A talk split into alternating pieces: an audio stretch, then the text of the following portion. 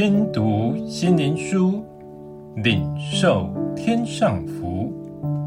天路客，每日灵粮，第一百五十四日，黑暗的权势。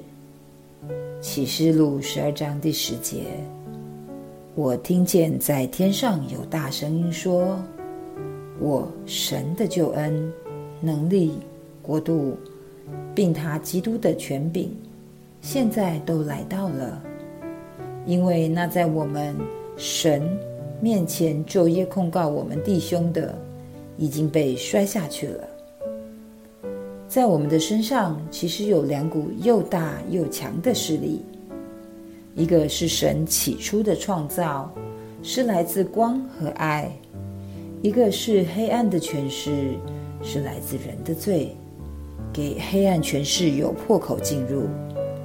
因此，历世历代在此两股势力下，世事混乱不断，不得安宁。当人里面的善赢了，人就活出爱；若人的里面恶赢了，人就活出恶，充满嫉妒、纷争，充满凶恶，充满死味。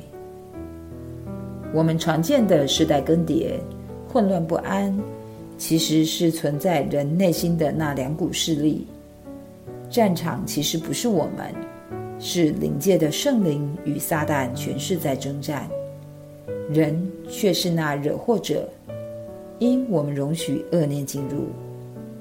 所以，真正的战场是心思的战场。我们若不交出我们的心，让神圣的救恩进入，洁净我们的心思意念，我们就活在罪恶的权势里，成为撒旦的工具。因此，我们要将我们的心思意念降服于神，不再给撒旦留地步，不再被他辖制。我们选择站在耶稣那一方，向罪恶的权势说不，不让他借着我们去抵挡神与属神的人。耶稣来，我要将生命的光进入我们心灵深处，救我们脱离黑暗的权势。如今就是蒙拯救的日子，我们可以离弃黑暗，进入神爱的国度。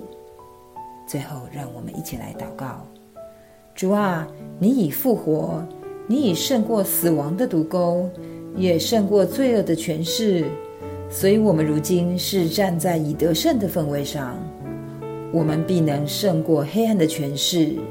感谢耶稣，奉主耶稣的名祷告。阿门。